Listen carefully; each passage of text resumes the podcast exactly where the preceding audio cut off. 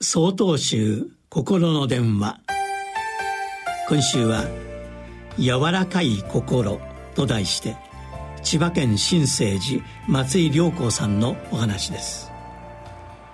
自分にできるのだろうか。未来のことを心配し考えても仕方がないことをあれこれ考えてついには何もできなくなってしまうことがあります。考えれば考えるほど頭も体も心も硬くなります。鏡を見れば体中に力が入って肩が上がっている自分がいます。こうでなければならないという思いや自分の思いのままに物事をコントロールしたいという気持ちが知らず知らずのうちに体と心を固くしているのです。上手に泳ぐための第一歩は体の力を抜くこと。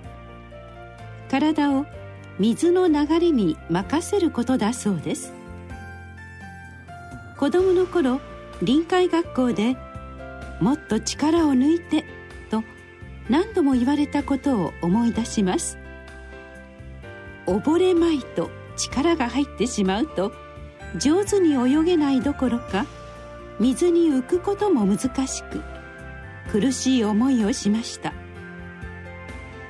ところが力を抜いて水の流れに任せる練習を重ねてみると全く泳げなかった私が5日間の臨海学校が終わる頃には500メートルを泳ぎきることができるまでになっていました。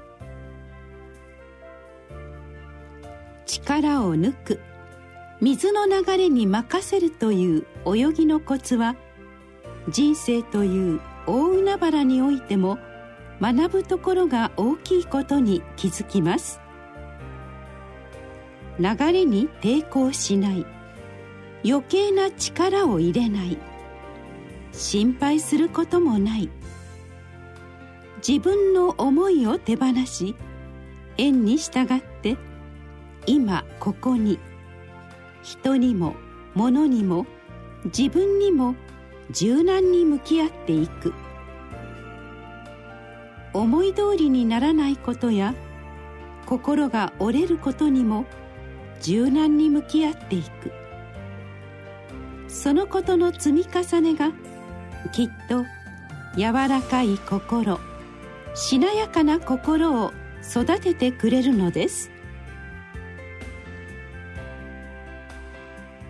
大本山永平寺を開かれた道元禅師様はただまさに柔らかなる溶岩をもて一切に向かうべしとお示しくださいました。柔らかいお顔は柔らかい心につながります。柔らかい心は柔らかい世界を作ります。きっと他の誰かの心も柔らかくします。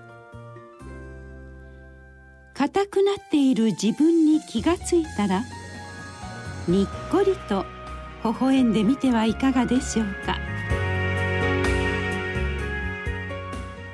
8月30日よりお話が変わります。